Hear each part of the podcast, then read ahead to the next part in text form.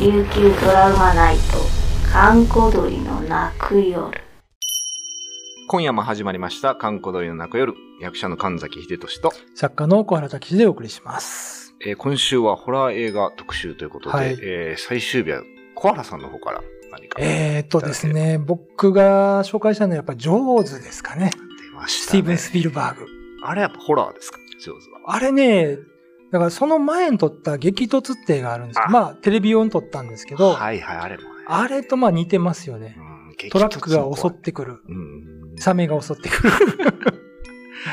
まあ正体、まあサメは正体わかるから、えー一つはね、あの正体えーわからない車にひたすら煽られるってやつですね。まあれが、今でいう煽り運転の走りみたいな映画なんですけど、まあ、あれ、テレビで見た時怖かったですよね、実怖い際怖いで。す怖いです僕小さい頃でしたけど、あのーまあ、家の車とか乗って、 後ろ振り返りまし たから、ね、あれなんか激突のトラック似てるなとか、まあ正体がわかんないのと、きっかけもちょっとしたことですもんね。そうなんですよ。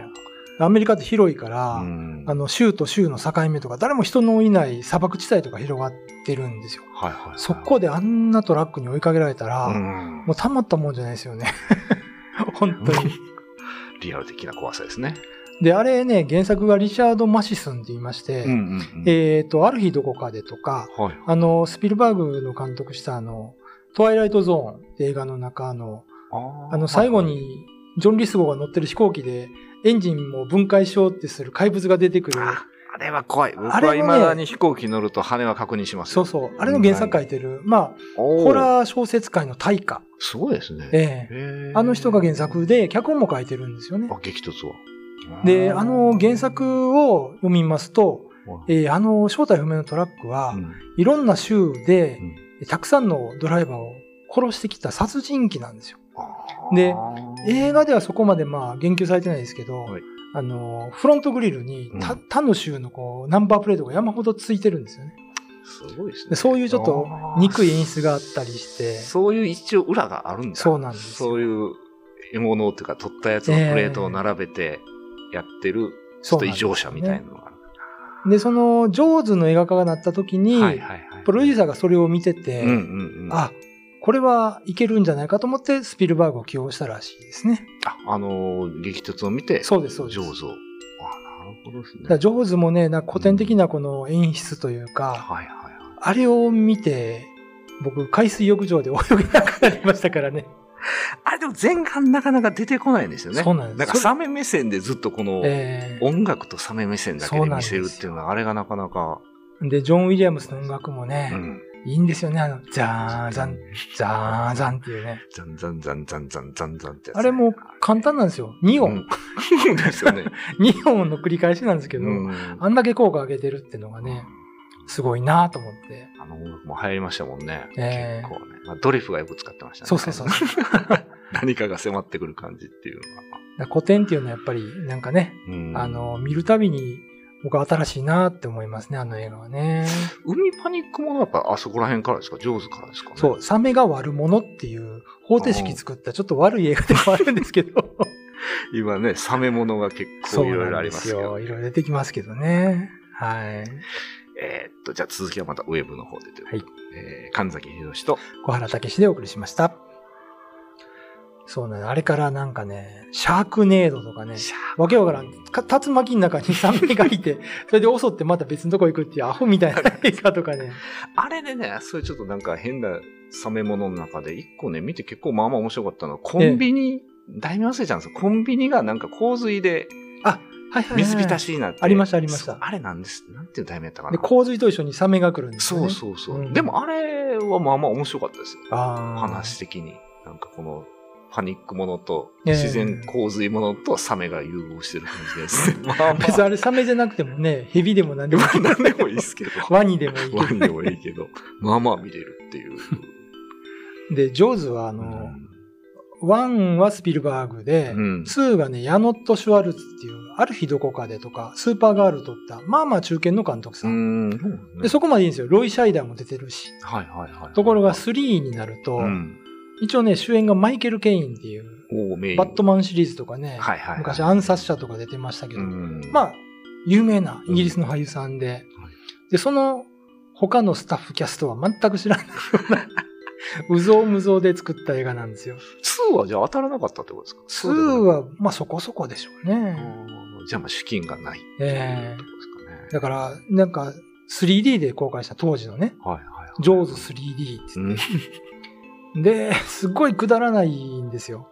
でさっきうちのスタッフはがいは、いジョーズ3で検索したら、うんその後に、くだらあなのい。くだ らない、ダ作、面白くないとか出てたらしいですけど、いやほんとつまらない映画で、うん。で、マイケル・ケインがね、うん、あの、後々のインタビューで、うんあの、ジョーズ3を見ましたかっていう記者の質問に、うん見てない と。その代わり、僕はジョーズ3に出演したおかげで、うんえー妻と子供にご飯を食べさせられて、うん別荘を買うことができたよって 言ってました。だからそれほどくだらないんですけなるど。で、ジョーズ4もあるんですよね。フォーもあるんですかジョーズ4は、それは知確らなかい復讐編っていうだタイトルで、どっちが復讐するんですか確かね、あの、殺されたサメの奥さんが 出てきて復讐するんですよ、確さっきかの。奥さんの復讐日そんな映画じゃなかったかな。あれもねす、ごいなすげえダ作でしたね。聞いてるだけでダ作の匂いが。で、しばらくサメの映画ってあんまりなかったんですけどはい、あの、CG がねう、んできるようになって、多分、安く怖い映画を作ら、大量にサメも出せそるうと。そう、ため CG 出せるということで、シャ ークネサーメルとかね、。そういうなんかサメの変な映画山ほど作られるようになりました。こなれんもか B 級ホラーの棚見たら、そんなんばっか りですよ。あれやっぱでもまあ言うと確実にその残酷描写自体はええ後の方がすごいじゃないですか。ちうん手がちぎれるだの、噛まれるだの。ええで案外その元祖の上手ってそんなにないですもんね、あれ。そうなんですそよの、ね。かま、実際噛まれるとこってありましたっけ最後にあの、クイント船長が構えて血が出るとか、あれ漢字全部持っていかれるんでしたっけそうそうそうそうそう。ーあれは怖いですけどね。あのもみあげのおっちゃんね。そうそうあのいい感じ。ロバート・ショーね。ねあれがね、あのー、船の上でこう、左右に揺られるんですよ。ああ、そうそうそうそう。あれもうん左右しか動けないんだ、あの、サメの機械が。あ、そういう上こと下に動けな いから、左右にあったって。それがなんか効果が出たらしいですね。おーいろいろあれですね。飢餓の抗病的なやつが。そうそうそうそうそう。あれ多分だって全身ないですもんね、サメの木。半身みたいですね。半全身身のやつは、ん。一応あるんだけど、ああるんですか動動けなかった、あんまり。故障ばっかりしてたらしいですね。へだから全身の出てくるカットって、あの、最初に全身が現れるシーンが、船の周りを泳いでるシーンだけっていう。ーあーあとはなんかハワイで撮っ。た、まあ、本当のサメを拡大してやってると。あ、そうなん水中のシーンとからしいそうってことですですねね。ああ、なるほどですね。で、面白いのが、あの、えっ、と、リチャード・ドライファスがう、ん。小さいカゴに入っうて、んサメに襲われるシーンがあるんですよ。ああ、はい。水中ではねいはいはい、はいありますね。ボコあれボコにやられますね、あれね。そうそうそうんあの、ドライファスって、あの、180センチぐらいあるんですよ。へえ。で、あれ撮った時に、うん。まあ、いわゆる小人症の人を、うん。ミニチュアのカゴの中に入れて、えで、沈めて、そこにサメを襲わせたと。え、そう、本物の本サ物のメを。だから、僕ら人間のサイズ普通だと思って見るから、はいミニチュアの中に、に入った小さい人ですから、うん。自然とサメ。メがでかくなるっていう。あなるほどね。今やったら多分、ダメでしょうけアどウトねで。しょ。そういう方法も取ってたみたいですね。え、じゃあ本当にあの、なんかこの、あれじゃないですか、その柵がぐええねぐねになってると、あれほんまになってるってことあれね、ん本当事故で、ああなったらしいですね。で、それをそのまま使ったから、おー後でミニチュアで撮るシーンうも、んその手で撮ったと。